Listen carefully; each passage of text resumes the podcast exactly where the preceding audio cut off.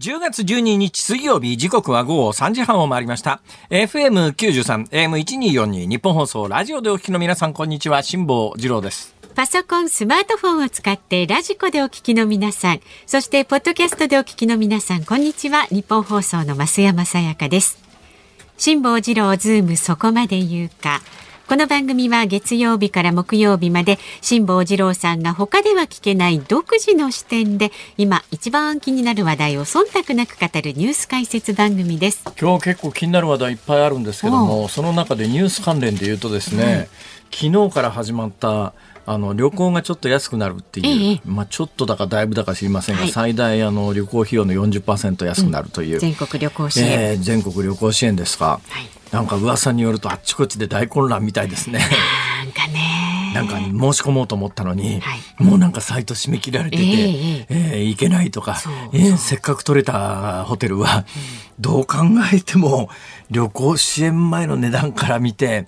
割引されるから安くなってるっちゃ安くなってるんだけどもともと安くなる前の値段がこんな高かったかみたいな。あらあら。まあ、業者さんはねえそれなりにこの2年ぐらいやっぱりコロナで大変な目に遭われましたから、うんはいえーこれで一気に取り返そうというのはよくわかるんですが、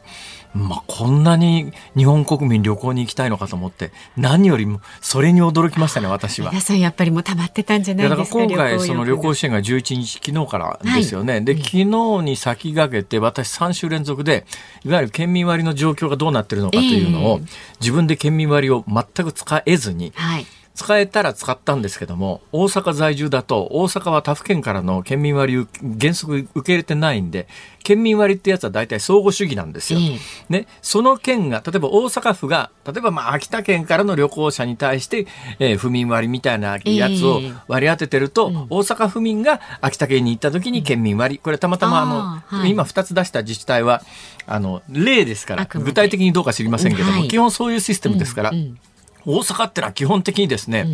独立独歩っていうか、なんか結構ね、あの、他府県から、えー人が来るのを嫌がってたのかもわかりませんけれども、だから県、大阪府民は外に行っても、いわゆる県民割、どこ行っても全く使えないんです。ええで結構ね、近畿方面でも他の他、他の他府県だったら、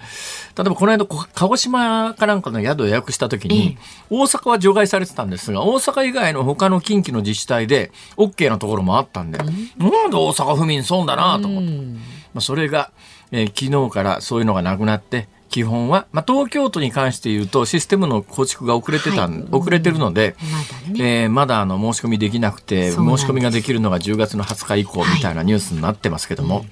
でやっと昨日から申し込めるようになったんで大阪府民も、うん、よかった。これがまずサイトにつながらない。つながっても行きたいところの宿がいっぱい、ええええ。ーやっと取れてもこんなに高いんだっけっていう値段になっちゃう。あなんか前回私ね GoTo の時にはかなり使っていろんなとこ行ったうんまくねですけど利用されてましたよはいね。今回全く恩恵を受けずで、でなんでみんなこんなに殺到してんのかなと思うと、はい。やっぱりあのそんだけ安くなるのに、まあ、一泊すると一泊二日で最大1万1000円かなんか割り引かれるのに、はい。えーみんながそれ使ってるのに自分が使わないと損だとこう思いますよね。その気持ちはよくわかるよ。うんよくわかります。まあ確かに損。損したくないっていう。だけど、それ1万1000円で旅行に行こう、あのね、割引を受けようと思うとええ、お金が発生するわけで、んだったら家で じっとテレビ見てた方が、ラジオ聞いてた方が、はいはいはい。安上がりっちゃ安上がりだしてしし、まうとあれですけど、まあそういうことですね。ただまあ、それであっても、はい今回まあお金ば、まあばらまくわけですよ、こういう形でね。ええで、ばらまいた月は必ず回ってきますからね。あ何らかの形で。はいだまあ、あの、国民から金をかっぱいで将来的に辻褄、辻褄を合わす方法は2つしかありませんから。はい一つは簡単に言うと、税金上げるっていう方法か、もう一つは、えー急激な物価上昇で借金をチャラにするという方法があるんですが、今まあなかなか税金もね、税金はまああの安倍政権以降消費税で2回上がってますから、はい。税金も実は確実に上がってきてるんですが、えーそれ以上に最近ダメージが大きいのがあの金利つかないのに物価だけ上がるというこれ高齢者で預貯金があの命みたいな高齢者はたまったもんじゃないですよ。そうですよね。昔の高齢者はね、はい。金利がやっぱりね、8%とか10%とか つきましたから、ね。例えば退職金で2000万円手に入れると、ええええ。毎年あの、預貯金金利が200万円ずつぐらいついたんですよ。まあその代わり物価もそれなりに上がってましたけどでもやっぱり、まあ毎年預貯金の金利で200万円入ってきたら、まあ子供のえー、年玉とかですね、まあ、自分の旅行もそれでちょっと行こうかとか、ね、そのうちだんだんあの物価が上がってくると、その2000万円の本体自体が目減りしていきますけども、まあまあそういうような覚悟の上で、ある程度こう、老後における利息の運用っていうのが考えられたんですが、今利息ありませんから、あの、増えないお、お金は増えないのに、物価だけが上がっていくという、もうだから、預貯金持ってる高齢者にとってはたまったもんじゃねえぞっていう。そうね。はい、状況の中で、ん。えーで、まあ、あの今、えーそういう皆さんが頑張って、えー県民割の延長線上の旅行支援を受けようと思ったらどうやってサイトに行ったらいいんだよみたいな。ね大混雑して。はい、ちなみに今隣の鍋谷君がですね大阪の府民割は、えー滋賀京都兵庫奈良和歌山とは総合利用できましたって。関西だけじゃんか。だから俺私が行った北海道とかをあの鹿児島とか全く通用ダメだったんですね。はい、しなくてですね、うん。とっても悲しかったですけどうも。ん。いうことでね、はい。えー今日もあのニュースに関して、えーこの後いっぱい解説していこうと。はい。なんだかもう前向き腕ぐるぐる発言が回して偉いでしょ？なんかその割になんかノリがこうちょっとテンションが大丈夫ですか？昨日大散財してしまいましたからね。あもう昨日一昨日の大散財でですね、ええすっかりテンションが下がって。か。しばらく持たせてくださいよ。あれ、あれだね、人によるんだよね。買い物してすごいテンション上がる人いるじゃないですか。はいはいはいやったー嬉しいみたいな。そうでしばらくはその余韻に浸るっていうね。例えば10万円の買い物した時に、はい10万円のお金が出ていったというよりも10万円で買ったものがすごく嬉しくてっていう、うん買い物好きな人はそういうふうにして幸せになれるんですよ。私なんかはですね、それ10万円を出してゲットしたものの嬉しさよりも10万円出したということの使っちゃったっネガていう。ティブな、ネガティブな思いがこう、ずっとついて回るので。じゃあ買わなければよかったじゃないですか。欲しかったものをゲットしたんだからいいじゃないですか。買わなければよかったではですね、世の中回らじゃないじゃないですか。はい、じゃあ潔く喜びましょうよもう。わーい どうぞ、先行ってください。では今日の株と為替の値動きをお伝えします。今日の東京株式市場日経平均株価は小幅続落しました。昨日と比べて4円42銭安い。26,396円83銭で取引を終えました。FRB アメリカ連邦準備制度理事会による急ピッチな金融引き締めへの警戒感が強く相場の重荷になりました。一方日本政府の水際対策緩和に伴うインバウンド需要への回復期待から関連銘柄が買われまして相場を下支えしました。また為替相場は現在1ドル146円20銭付近で取引されています。昨日のこの時間と比べると50銭ほど円安になっています。これ結構大きなニュースなんで、うん。この後ニュースのコーナーで解説をしようと思います。なんで大きなニュースかというと、えー先月の22日に政府日銀がいわゆる為替介入というのをやってですね、円買い介入で円安をストップさせようと思った時の水準が145円90銭ですから、はいここぐらいまでいくと、為替介入するんじゃないかとみんな神経質になってたんですが、ちょ、ちょっと超えてみる？ちょっと超えてみる？ちょっと超えてみようかって言ったら、あ、まだまだ介入しねえ、まだ介入しねえ、まだ介入しねえ。っていう、今そういう取引です。なるほど、はい。じりじりと、えーだからどっかで必ず介入はしてくるだろうけれども、どの辺が介入ラインなのかというのを見定めてる取引ですね、これは。そういう感じなんだ、はい。これ1998年の8月以来のね円安ドル高水準を更新しているというそうことですかですね。まあ、その、その当時の、えー一番の円安のピークは147円台っていうのがあるはずですから、はい。大体まあ、次の抵抗ラインは147円かなって思うんですけども、まあ、政府日銀がどのあたりを為替介入のラインとしてるのか、どういうタイミングでどう介入して、この間は一瞬だけ3円、4円、円高にガンと触れたんですが、その後やっぱりですね、大きなトレンド変わらない。で、為替介入はやっぱり大きなトレンド変えたいっていうのが定流に、大体為替介入するときはあるんですが、まあ、小さな声でしか言いませんが 今回の為替介入で大きなトレンドを変えようとした試みは完全に失敗に終わってます。ただ、あの、マーケット筋では、えー、このぐらいのラインだと、為替介入されるだろう、するだろうなっていうんで、えー、そのぐらいの水準が、まあ、移動する水準にはなっていってるということはありますが、えーはい、大きな意味での円安傾向は変わらないっていう、うはい、それがまあよくわかる現状です。はいさあ、ズームそこまで言うか。この後は昨日から今日にかけてのニュースを振り返るズームフラッシュ。今日4時台には、笹川平和財団上席研究員の小原凡司さんに、ウクライナ情勢について伺っていきます。で、5時台は、重要な土地の利用を規制する土地利用規制法にズームしていきます。番組では今日もラジオの前のあなたからのご意見お待ちしております。辛坊さんのこのね、オープニングトークに関すること、ニュース、それから普段の生活で感じる疑問など、何でも結構です。メールは zoom zoom アットマーク 1242.com 番組を聞いての感想はツイッターでもつぶやいてください。ハッシュタグ漢字で辛坊治郎、カタカナでズーム、ハッシュタグ辛坊治郎ズームでつぶやいてください。で今日5時26分ぐらいになりますズームをミュージックリクエストエンディングにお送りする曲なんですがお題はいかがいたしましょうか？はい私がカフを私が一生懸命ニュースの解説をしている時に聞きたい曲、はい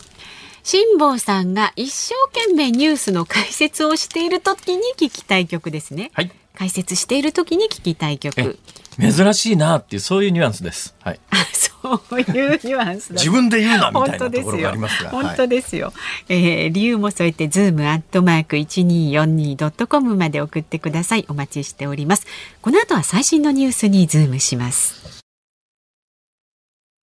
日本放送ズームそこまで言うか。このコーナーでは辛坊さんが独自の視点でニュースを解説します。まずは昨日から今日にかけてのニュースを紹介するズームフラッシュです。先ほどもお伝えしましたが外国為替市場で円相場が今日1ドル一時146円台をつけ24年ぶりの円安水準を更新しました松野官房長官は今後の為替相場について高い緊張感を持って注視すると強調しました IMF 国際通貨基金が発表した金融安定報告書によりますと歴史的なインフレやドル高の進行を背景にスリランカや中東のレバノンアフリカのザンビアなどの新興国や途上国は深刻な債務問題に直面しています。自由民主党は昨日衆議院の選挙区を10増10減にする公職選挙法の改正案をめぐり党内での論議を始めました。政府は臨時国会に法案を提出する方針ですが議席数が減る地方の選出議員を中心に反対論が根強く党内の意見集約は難航しています。松野官房長官は今日午前の会見で一部の自治体や予約サイトで国内観光の需要喚起策全国旅行支援の受付が終了していることを明らかにしました。その上で関連予算の追加配分などに早急に取り組む考えを示しました。65歳から74歳の前期高齢者の医療費について現役の会社員らが負担する納付金の算定方法を見直す方向で厚生労働省が検討に入ったと今朝の朝日新聞が伝えました。現在は加入者数をもとにした負担にしていますが賃金に応じた仕組みに変えると記事では伝えています。静岡県で3歳の女の子が通園バスの車内に取り残され死亡した事件を受けて政府は来年4月から全国の保育所や幼稚園などの送迎バス4万台余りに安全装置の設置を義務付ける方向で調整に入りました。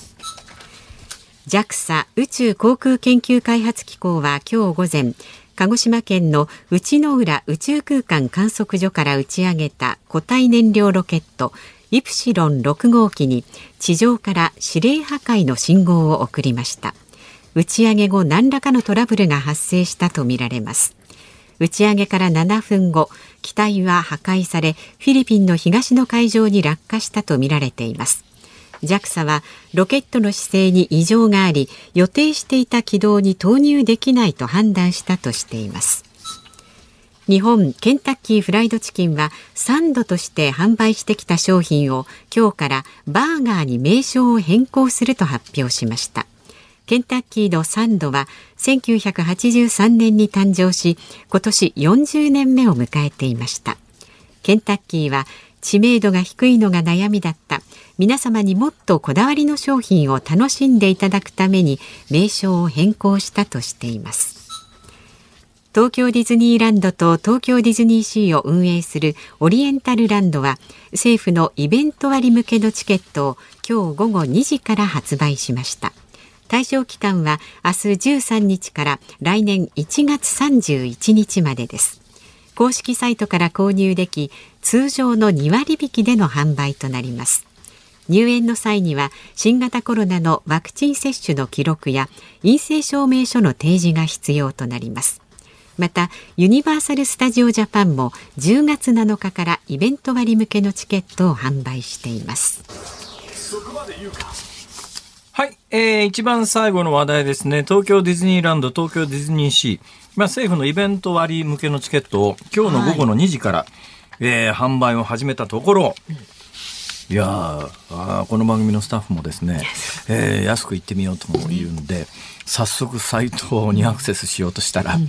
つながらないという。1時間待ちみたいな状態。つ、ながらないという事態になっております。どのぐらい安くなるのかというと、はい、まあ、東京ディズニーランドのパスポート、ワンデーパスポートもだいぶ高くなってですね、繁忙期は一番高いと9400円、換算期の一番安い時って7900円。昔は一律だったんですけどね、はい、今はまあその繁忙期か換算期かで値段が違うんですが、7900円から9400円。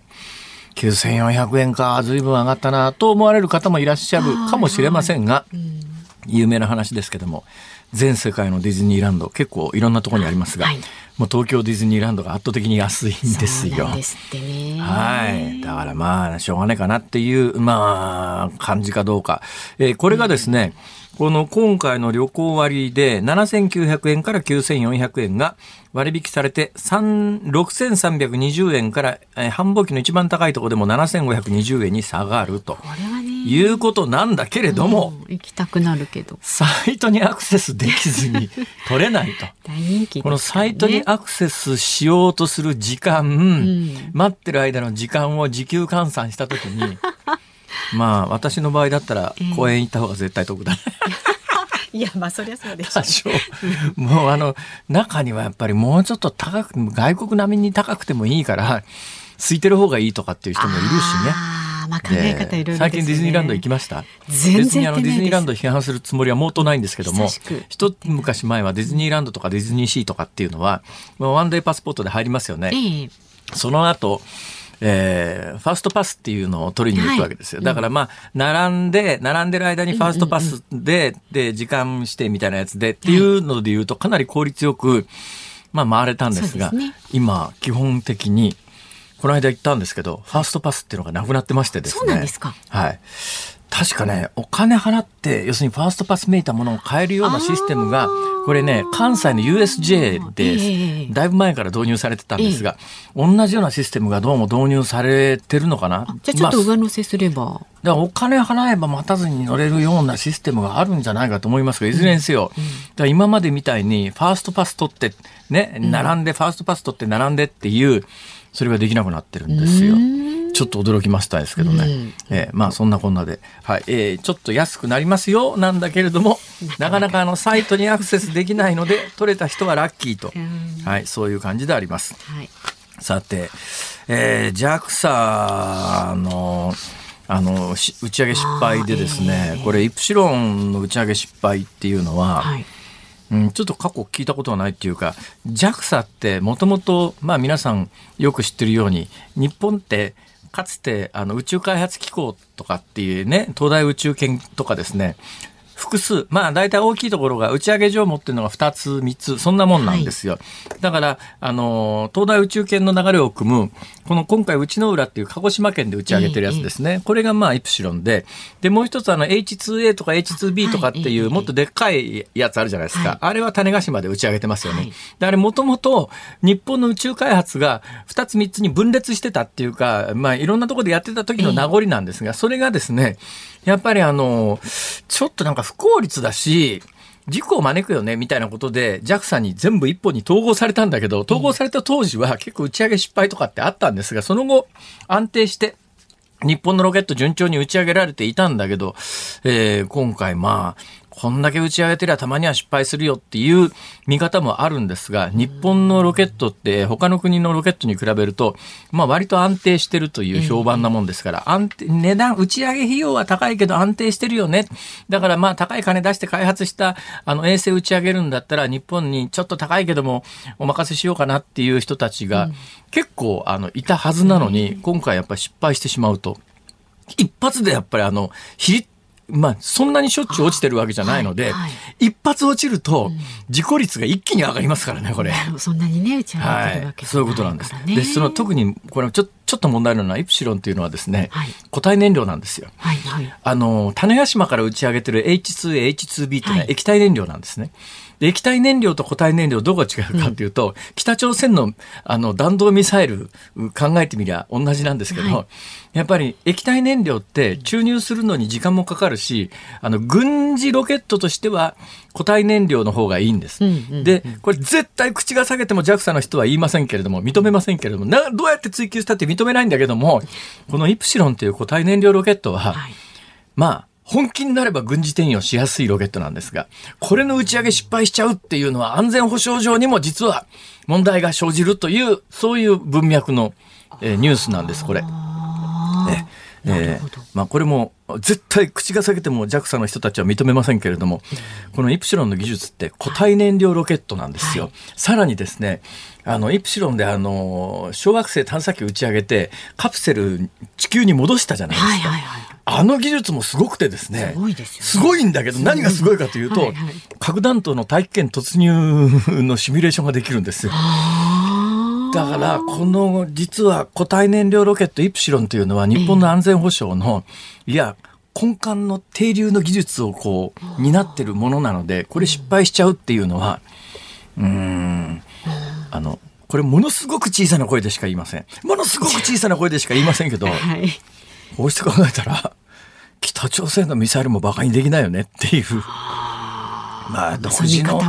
独自の技術じゃなくて多分旧ソ連時代からの技術を借用流用してるんだろうというのはもっぱらの評判なんだけども、現実問題としてこの間から立て続けに打ち上げ成功してますから、この弾道ミサイルとかロケットっていうのはそれなりに難しいもんだし、ホリエモンロケットだって、ね、あれだけ有名なホリエモンロケットだって、いわゆる上空100キロの宇宙圏に到達してるのは、成功したのは過去数回しかないですから。はい。まあ、そんなことですね。えー、それからあのバス通園バスに安全装置ってどんな安全装置かっていうのがちょっとまだ発表されてないんですがおそらくですねドライバーがエンジン切ると、はい、えー、バスの一番後ろでブザーが鳴って、うん、後ろまで見に行ってブザーを押さないと切れないと。それが確認になるそんな簡単なシステムならもっと早く義務付けとけよっていう、はい、そういう話ではあります。はい、ズームフラッシュでした。10月12日水曜日時刻は午後4時3分を回りました。東京有楽町日本放送第三スタジオから辛坊治郎と。増山さやかでお送りしています。さあいただいたご意見をご紹介しましょう、はい、ありがとうございます。えっ、と渡辺和弘ボディービルダーさん。これあの日本放送でニュースデスクとかねされてる渡辺さんですよねこれね。あ、そうですか。はい。辛坊さん。昔あの金婚館っていう本を書いた人も同じの名前でしたね。あれ渡辺和弘さんじゃなかったでしたっけ？知りませんか？まあいいです。はい。すいません。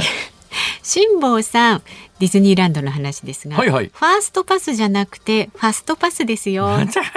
そうだそう。あのファストファッションとかね。ファーストだと第一になっちゃうか。そうそうそう。ファストパス。失礼しました。はいファストパス。今はもうあの私がこの間行った時には、ファストパスの発見機の上に、えーシートがかけられていて、えー使えなくなってました。ああそうはいなってるんだ、今は。えーその一方でお金を払えば、えーあの横から入れるという チケットが存在します。はあはい。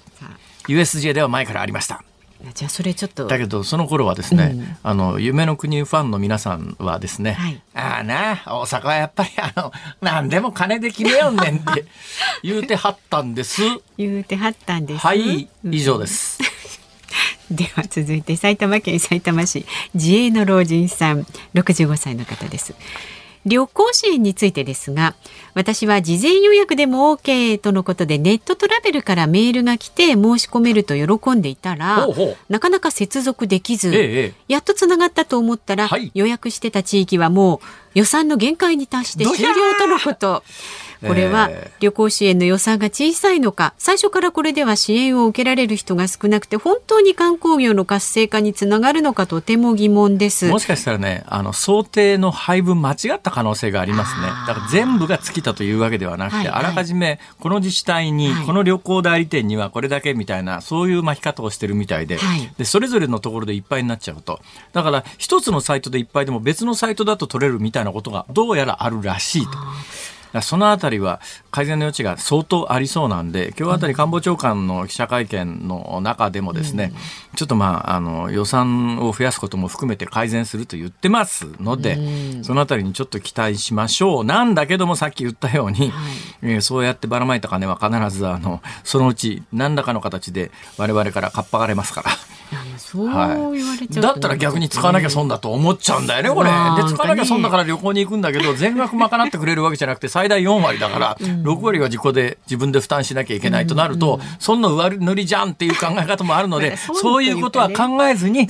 旅行を楽しみたいと。旅行を楽しんで経済回したいっていうそうね。なんです。経済回したい。まあもちろんそれもあるんだけど、やっぱりどっかに旅行に行きたいなという、その純粋な気持ちを大切にしましょう。ピュアな気持ちでいてください。さあ、まだまだあなたからのご意見こちらでお待ちしております。メールは z o o m zoom アットマーク一二四二ドットコム。感想はツイッターでもつぶやいてください。ハッシュタグ辛坊治郎ズームでつぶやいてください。今日のズームオンミュージックリクエストのお題は辛坊さんが一生懸命ニュースの解説をしている時に聞きたい曲これ珍しいなーっていう感じだとご本人がねおっしゃいましたんで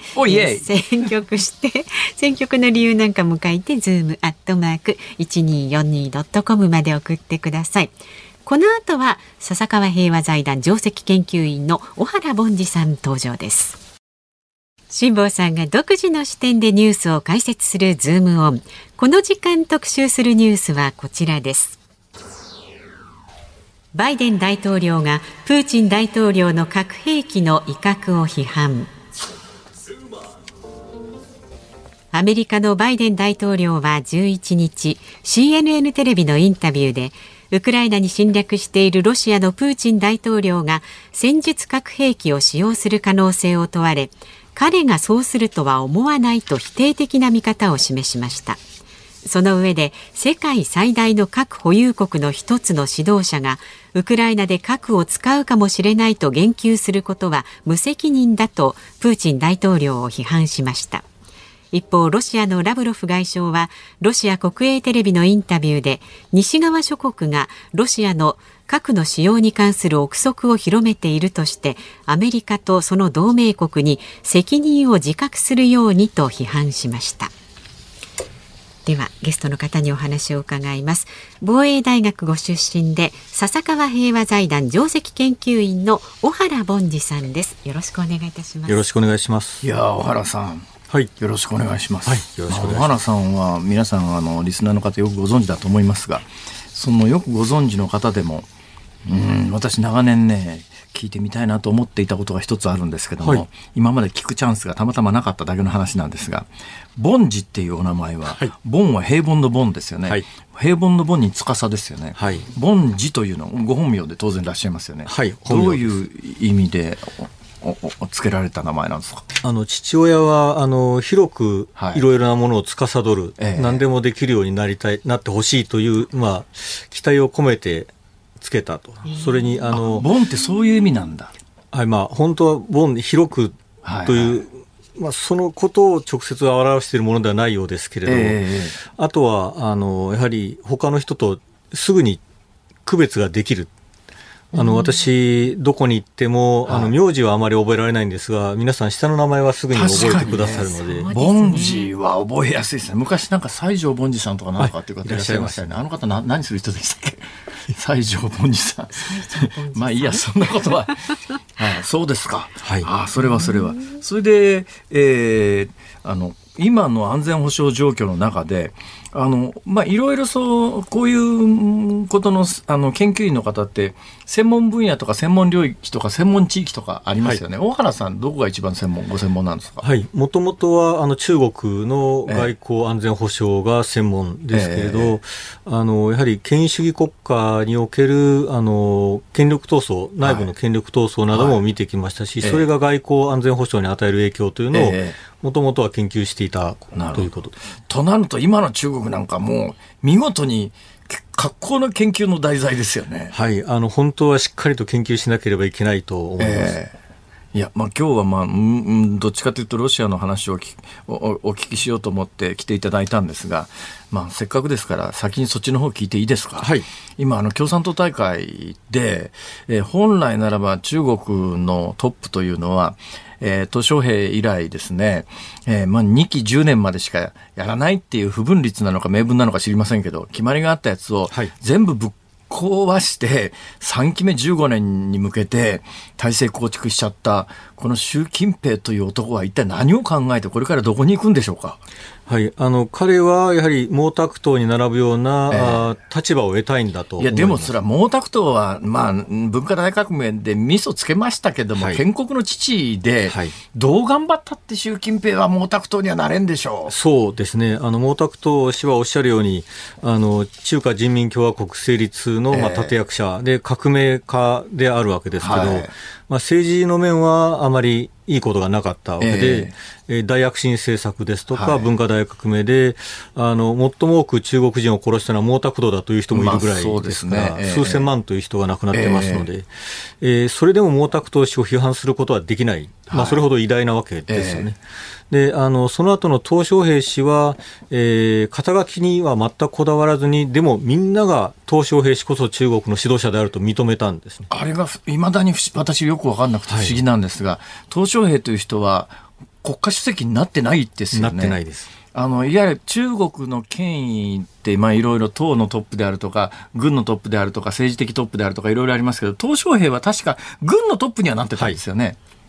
だけど軍のトップ以外の肩書きがなかったんです、ね、なかったんです。それでも、鄧小平氏はみんなが指導者だと仰いだんですね。えーただそれを考えると、今の習近平氏は、はい、えー、一生懸命この国家主席という肩書きにこだわる、これ憲法を変えてまで、あの3期目やりましたので、はい、えー、まあ、しかも今、第20回の党大会を前に、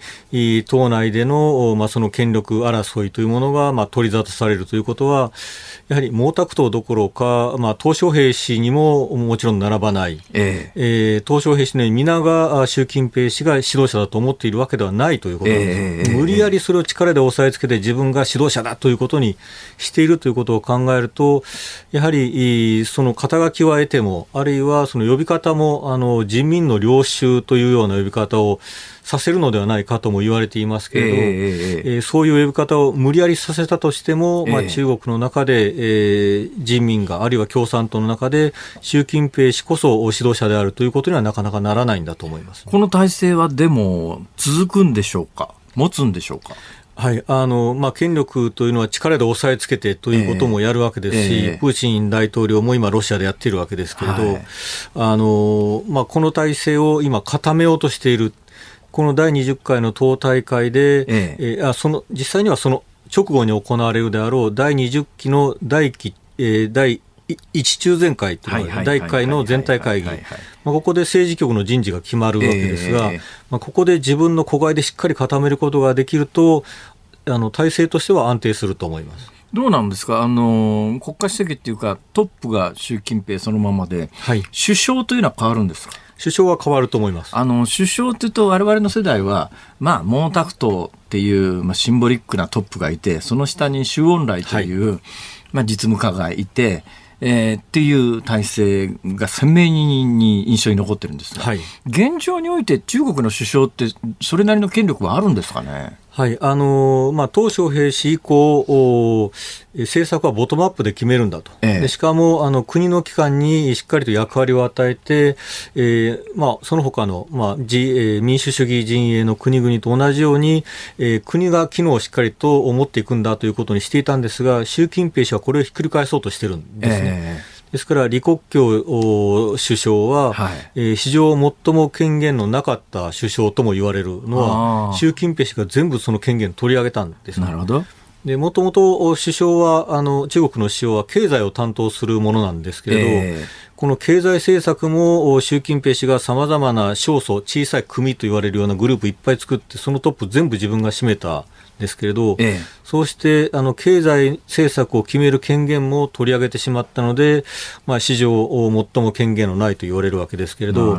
だからといって、李克強総理があの何もしていなかったわけではなくて、やはり習近平氏の政策って非常にドラスティックで、えー、改革を進める安定を損なうものだという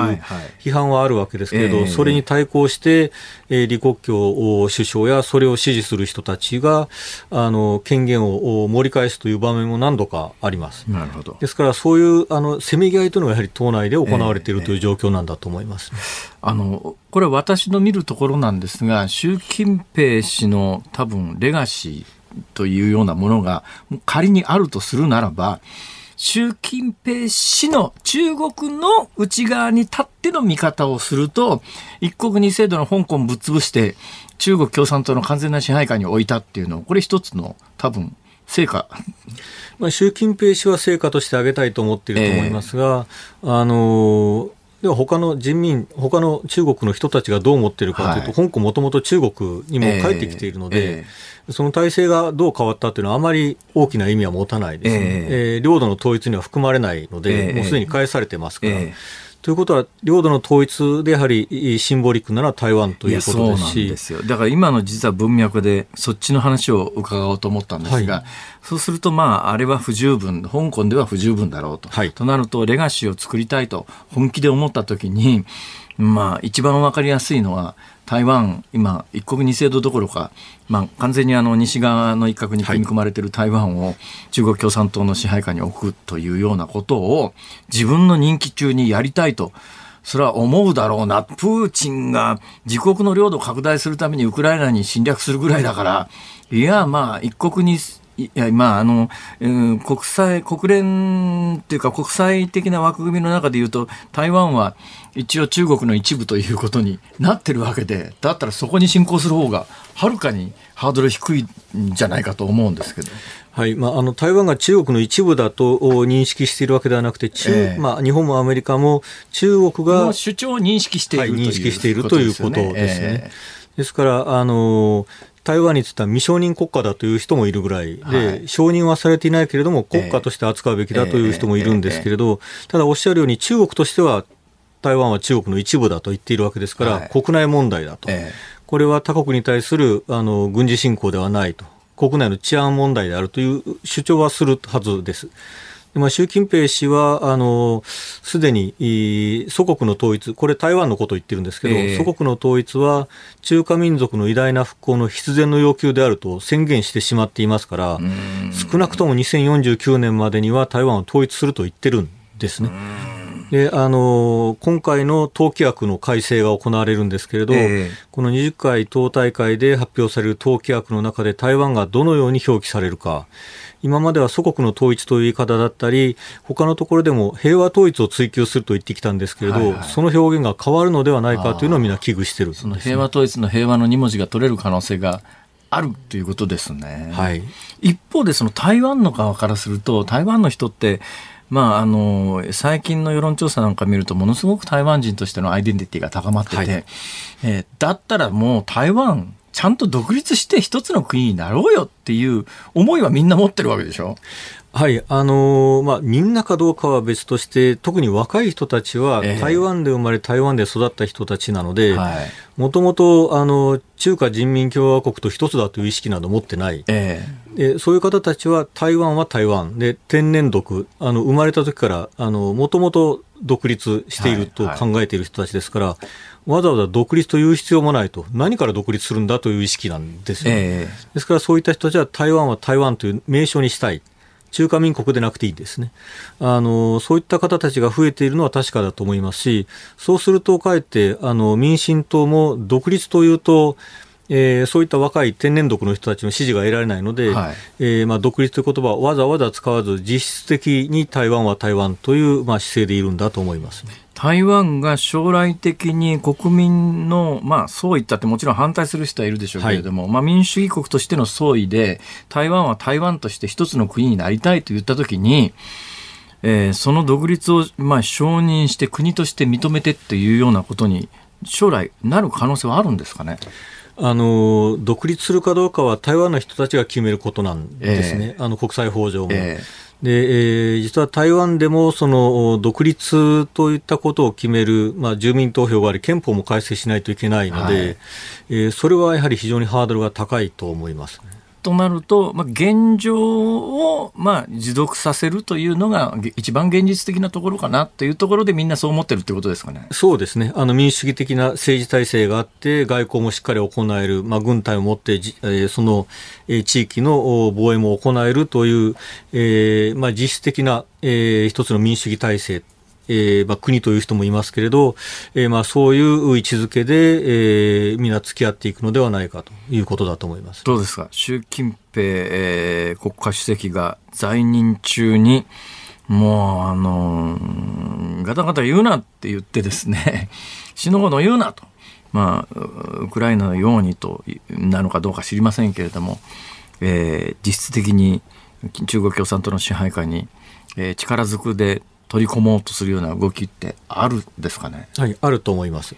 あの習近平氏がわざわざ2027年に、えー、人民解放軍の建軍100年の奮闘目標というのを掲げたのは、ええ、中身よくわからないんですけれど、はい、えー、軍にもっと力をつけろと言っているわけですね、え、でこの奮闘目標というのは、えー、軍事力を持って台湾を統一するだけの能力をつけろという意味でもありますから、えー、えー、そういった意味ではあの力ずくでということは考えられますしそもそもあの平和統一と言ってますけどこの平和統一の意味は私たちが考える平和とは違いますよね。あの彼ら、まあ、中国で言われるのは軍事的な圧力をかけて台湾の人々を屈服させて平和統一に導くといったような言い方もあるんですよね。それは私たちにとってみたら全く平和ではないということですけれど、えー、平和的手段ではないんですが、えー、えー、直接、えー、着上陸作戦を行って軍事的に占領するのでなければ平和的手段というのが、まあ、中国の言う平和的手段だということですね。そういう意味ではあの中国の世論を動かしてえー、今、中国の国民党って割と大陸に近いですか、立場的に。はい、国民党が台湾の中で主流になって、えー、自主的に台湾の人たちが、えー、中国と一つになりたいというような、まあ、工作はするでしょうけど、ただ現状の台湾の世論からすると、なかなかそうはいかない感じがしますよね。そうですね。あの、香港の状況をやはり台湾の方々非常によくご覧になっているので、えー、えー、もう一国二制度というのは全く、あの、えー、自分たちの考えているものと違うということは分かってしまいましたから、はい、えー、その統一に対するその幻想というものはなくなったと思います、ね、その現実に習近平在任中に、えー、中国が台湾を、まあ、あの力ずくで取りに行ったときに、アメリカはどの程度抵抗してくれるんでしょうか？ここがやはり一番問題。台湾の人みんな持ってますよね。はい、問題なんですね。えー、あの、これがやはりウクライナ問題に関わってるんですけれど、えー、あのプーチン大統領がウクライナに侵略するときにあの核兵器を用いた恫喝を行っていますよね、はいはいはい、えー、核戦争になるんだぞということを言って、えー、まあ、アメリカもヨーロッパも核戦争を恐れて直接の介入を下げている。はい、アメリカはバイデン大統領があの派兵はしないと早々に宣言してしまいましたから、ね。えー、これは実は台湾の中でも相当響いたんですね。はい昨年10月には中国が武力侵攻した時にアメリカが参戦してくれると信じてた人は6割以上いたんですけれど、えー、えー、バイデン大統領の宣言後、えー、信じると言った人は3割まで減ったんです。でそれをアメリカは今一生懸命信頼を回復しようとしてるんですけど。まあ、いや、もともとはこれについては態度を明らかにしないというのがアメリカの国家戦略だったはずなのに、はい、バイデン大統領がちらちらちらちらちら、いや、攻撃されたらあの武力で対抗するに近いことをあちこちで公言してますよね。はいどっちが本音なんですかね？はい。まあ、あの、あれは、えー、リップサービスといいますか、台湾の信頼を回復するためだと思いますし、えー、あの、少しずつ回復して、最終的にペロシ下院議長が、まあ、包帯した、えー、あの時に行われた世論調査では、5割近くまで信頼度が回復したんですね。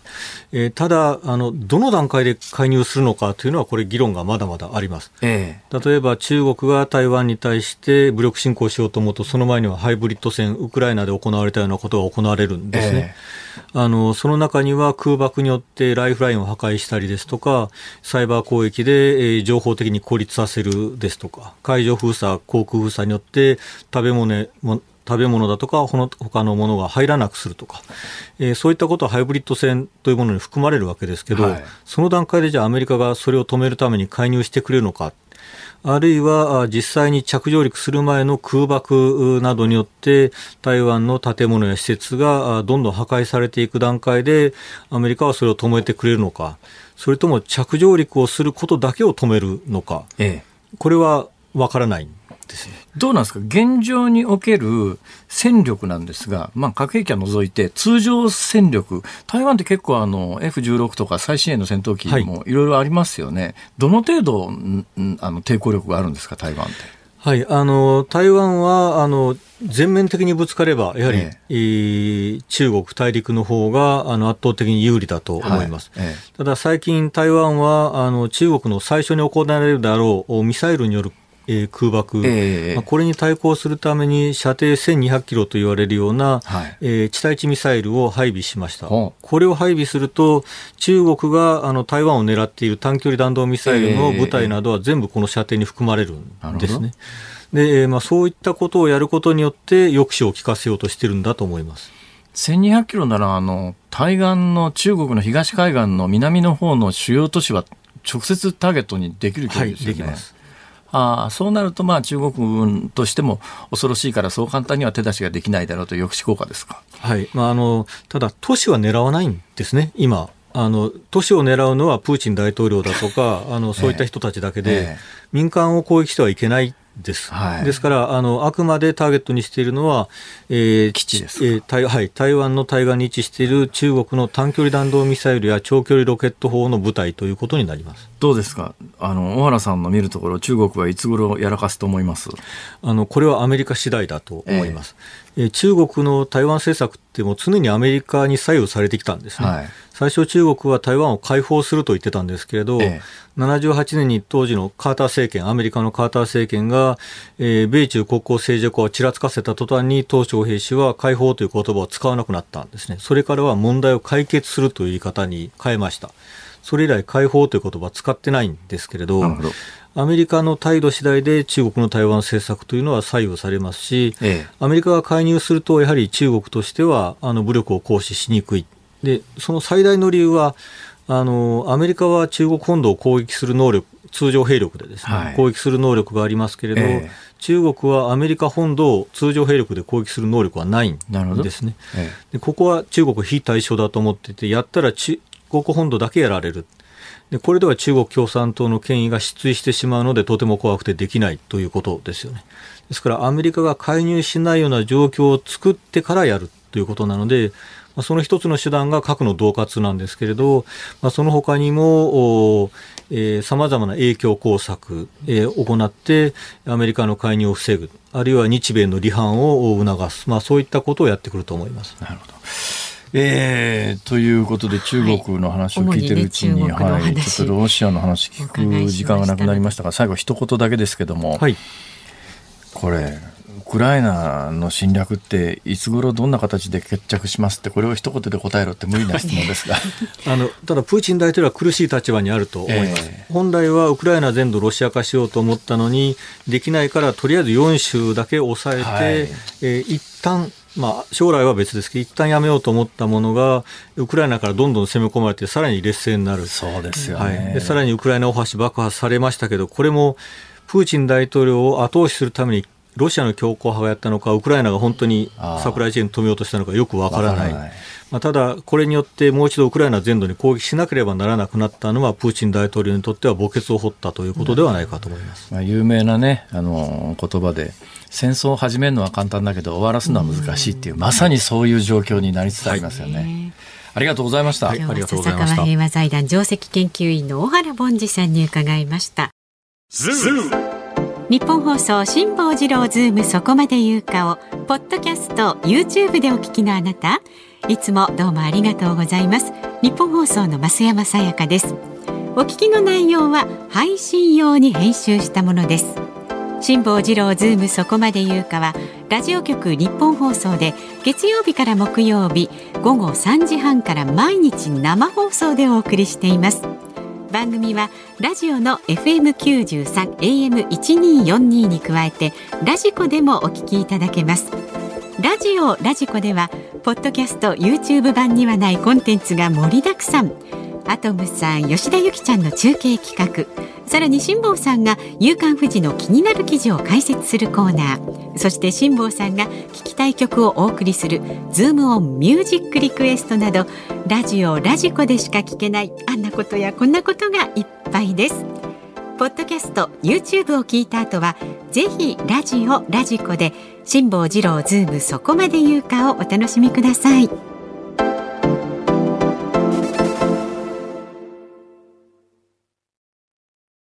10月12日水曜日時刻は午後5時を回りました。辛坊治郎です。日本放送の増山さやかです。ズームオンミュージックリクエストご紹介する時間がやってまいりました、はい、ありがとうございます。ありがとうございます。今日のお題は辛坊さんが一生懸命ニュースの解説をしている時に聞きたい曲、まあ、珍しいなという時に聞きたい。いやえーまあ、辛坊さんがおっしゃったんです、えー、そうですね。はいたくさんいただいてます、はい、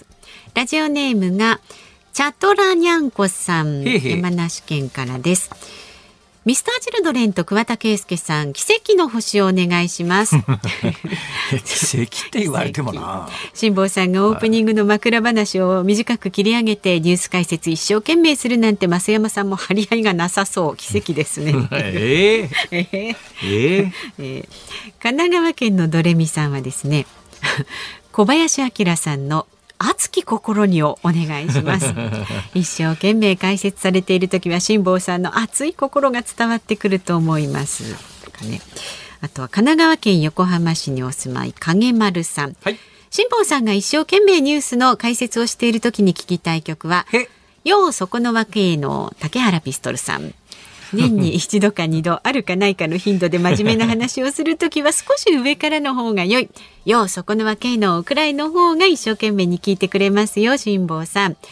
この歌では聞いてくれと言っておきながら俺を含め誰の言うことも聞くなよってどっちなんだいって突っ込みたくなるなるほど。歌詞があると。そうか。それで言うと確かにあれ来そうだな。横浜の。俺の話を聞けってやつ。ああえっとクレイジーケンバンドのですね、えー、あでもここにはないな。あないですか、うん、はい。茅ヶ崎のラジオネーム砂混じりのたっちゃんさん32歳、えー、福山雅治さんのバーサス近くと、えー、快楽の螺旋。をお願いします。また難しそうな曲ですね。でもこれあの福山雅治さんのガリレオのドラマのオープニング曲で、インスト曲。私あのシリーズ好きでね。あ、そうですか。大、体、読んでるんじゃないかと思いますが。おあ本の方ね、はい、そうこれドラマの方でね。あの福山さん演じる湯川先生が時間のトリックに気づいて無我夢中で数式を書き殴る時に流れる曲だったりしてその姿と無我夢中でニュースを解説する志保さん。重なる。重ならないんじゃないかと思いますが重ならない。なって。あのね あとはうんとこれはどちらからかな。生駒市からですね、はい、ラジオネームいこうか生駒いかさん。ジョン・レノンのイマジンをお願いします流れるような語り口脱線しても程よく元に戻すあとは何もなかったかのごとく進める技師ということでそんなそんなとてもとても。はい、ね、大絶賛してます、はい、それからねこちらは群馬県桐生市の前総さんっていう13歳のありがとうございます。はい、男性です。もうあの将来長いですから大切にしましょう。そうそうそうそう。ねいつもありがとうございます。はい、サンボマスターさんのできっこないをやらなくちゃをリクエストします。そう多分ね、うん、きっとね、うん、あのわかんないですけどもね、うん、えー、勉強しろとか言われてね まあでもこれはね辛坊さんには諦めないで解説してほしいですって書いてありますよ。ありがとうございます。で、はい、えー、この方はテストの日だったので初めてリアルタイムで聞いています。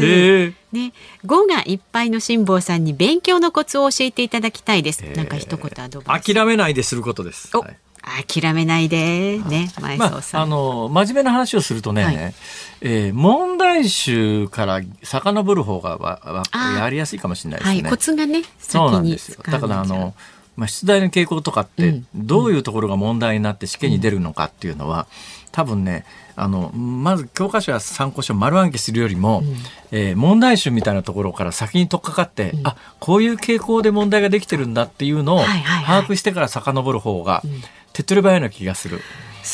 まあだけどそれ手抜きだからあんまりお勧めしませんけどね単に点数さえ取りゃいいっていう場合はその手がありますよ。まあまあね、はい、近道ではありますね。傾向ってのは大体決まってるもんですから。はい、はい、はい、いやなんか有意義な情報じゃないですか。そうそう、ね、手抜きしちゃダメです。そうそう一生懸命勉強してください。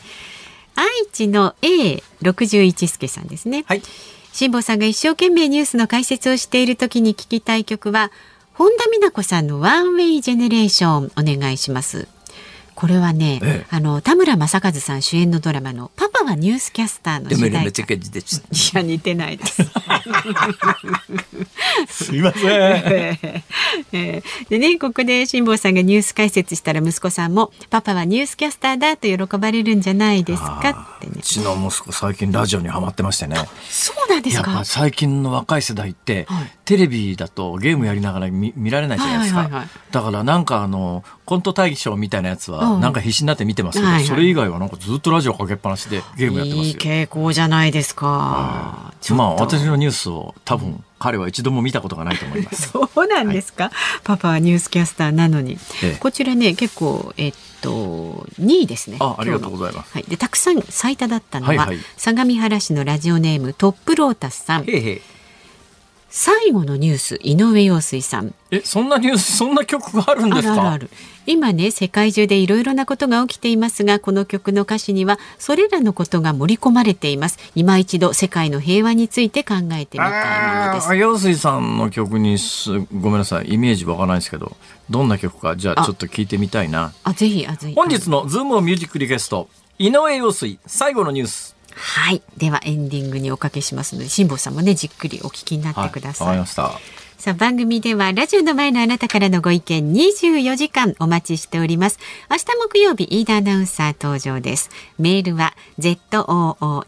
zoom アットマーク 1242.com ツイッターはハッシュタグ辛坊治郎ズームでつぶやいてください。あなたからのメッセージお待ちしております。辛坊さんが独自の視点でニュースを解説するズームオン。今日最後に特集するニュースはこちらです。重要な土地に5つの都道県58カ所、年内に第1弾指定。政府は昨日安全保障上重要な土地の利用を規制する土地利用規制法の特別注視区域や注視区域の候補地として長崎県の陸上自衛隊対馬駐屯地や島根県沖ノ島町の沖ノ島など5つの都道県合わせて58カ所を示しました。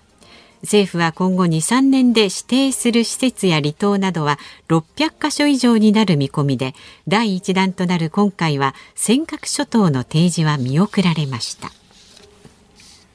えー、ちょっと歴史を話すとですね、はい、今から20年ぐらい前かな議論が始まったのは。えー、っと多分ね日本のバブルが崩壊して日本の不動産価格がかなり下がった頃にえー、で、中国の経済力が増してきたりして、日本の重要地域、あの、軍、自衛隊関連の基地の周りであるとか、えー、水源地であるとか、はい、まあ、安全保障上かなり重要だと思われている場所を外国人がたくさん買ってると。うん、まああの外国人が別に安全保障だけを目的に買ってるわけじゃなくて、例えば今、ニセコ周辺の北海道の土地が異様に上がってるのは、オーストラリア、その他南あの南半球の人たちが、この北海道のパウダースノーは素晴らしいって言って、まあ、そのあたりの地価が急上昇してるって話は皆さんご存知だと思いますが、まあ、ニセコの土地をオーストラリアの人が買い占める分には、えー、安全保障上の問題は起きないんだけども、日本の自衛隊基地の周りの土地であるとか、日本の重要な水源みたいなところを外国資本に買われる、外国人に買われると安全保障上の問題が起きるんじゃないのかっていう議論は、もう10年、20年ぐらい前から盛んにされてたんですよ。それで、今でも別に法律か、それについては土地使用に関しては法律変わってません。で、この土地使用に関しては、例えば私ね、若い時に、すごいフィリピンにはまったことがあって、フィリピンで暮らしたいなとか思ったことがあったんですよ、うん、どうせ暮らすならフィリピンの土地も買っちゃおうかなと思ったんですが いろいろ調べたらフィリピン例えばフィリピンは、えー、私が調べた段階では土地は買えないんです外国人は。マンションは不思議なことに買えるんですマンション買えるけど土地買えない。マンションは買えるんですけど土地買えない。だけどじゃあフィリピンで土地買ってる日本人はどうするかというと現地の人と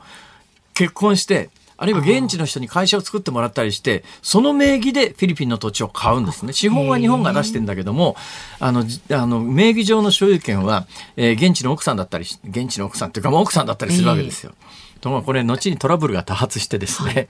えー、関係がうまくいかなくなって、追い出されて無一文で路上に叩き出される日本人続出みたいなですね。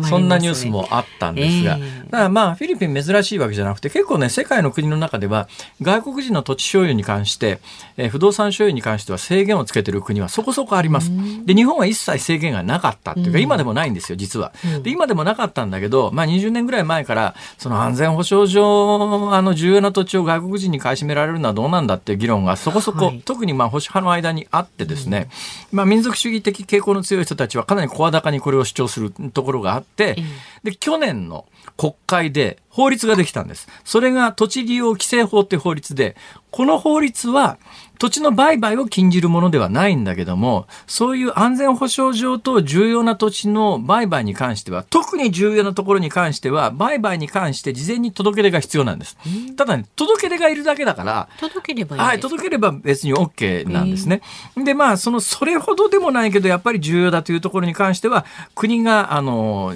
まあ、そこ、まあ、実質、どういう状況になっているのか監視しましょうと。で、やっぱりその日本の安全保障に影響を与えるような施設を作った場合には、これまあ法律違反にしましょうとかっていうので、土地利用規制法という法律が去年できて、政府がどこがあのそういう重要な場所ですかっていうのを、特に重要なところは特別中止、中止っていうのはあの注目してみるですね、はい、特別中止区域と指定する。それからあの、えー、それ一段まあ緩いところは中止区域、まあ、あの注目してみるっていう区域、注意してみるという区域に、そういう候補地として今回、この法律が去年できて、つい先月施行されたばっかりなんで、この法律に基づいてどこの地域をそういう場所にするかっていう指定の場所が今日発表されましたっていうそういうニュースです。それが58箇所で。それ見るとですね、はい、私は、ね、別の問題の方が大きいんじゃないかと思うのは、今回指定されたところの多くがね、えー、無人島なんですよ。無人で、昔は人が住んでたんだけど、人口減少で無人島になっちゃいましたっていうとこなんで、私は日本の安全保障を考えるなら、まずそういう離島に人がどんどんいなくなって無人島が増えてるって、これ私ね、今日本の友人離島400島全部回りますっていうプロジェクトを個人的にやってるから、よーく知ってるんですけど、2年前までは人が住んでたんだけど、この2年の間に人がいなくなったみたいな島が現実にうようよあるんですが、でそうやって日本の重要な日本の周辺の島がですね、うん、無人島になっていくっていうことの方がよっぽどね、うん、日本の安全保障上、まあ、問題なんで、このあたり、そういう離島に暮らす人には、あの、生活の保障をしましょうとか、はい、お金、お金出しましょうとか、うん、生活支えましょうとか、そういうことをしてくれるよ。今から私は離島の一つや二つに住んでもいいなと思ってるんですけど。そうなんですか、はい、そういうニュースです。なるほど。はい、そこまで解説しないと多分ね、このニュースはわかんないと思います。ちょっとね、あの、今の解説でなんとなく頭の中クリアになったでしょ。うんうん、はい。本当役に立つような俺の解説は。本当ですね。一生懸命解説をいたしました。そんな時に聞きたい曲ね、この後お送りしますんで、はい、お楽しみに。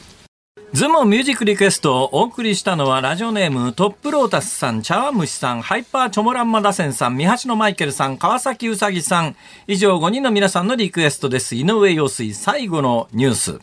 はい。この曲はよく知ってましたけど、ね、この曲のタイトルが最後のニュースだとは知りませんでした。そういうことだったんですね。はい、聞いて分かったというね。えーうん、ただあの陽水さんの曲にしてはリリースが1989年なんで。えー、えーあの井上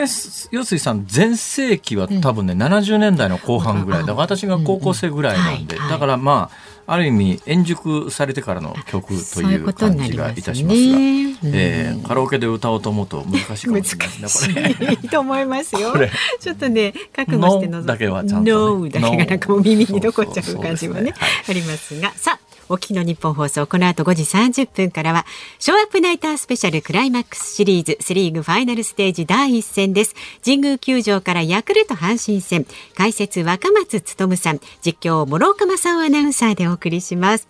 で、明日の朝6時からの飯田浩二の OK 工事アップ。コメンテーターは、ジャーナリストの鈴木哲夫さんです。中国共産党大会目前ということで、現地の北京から毎日新聞中国総局長の米村耕一さんにお電話で伺うということです。で、このズームそこまで言うかは、飯田浩司アナウンサー登場になります。あそうか中国共産党大会は確か16日からだから今日まだ12日ですね、はい、あまさに直前ですね。うんうんはい。辛坊治郎ズームそこまで言うか、ここまでは辛坊治郎。増山さやかでした。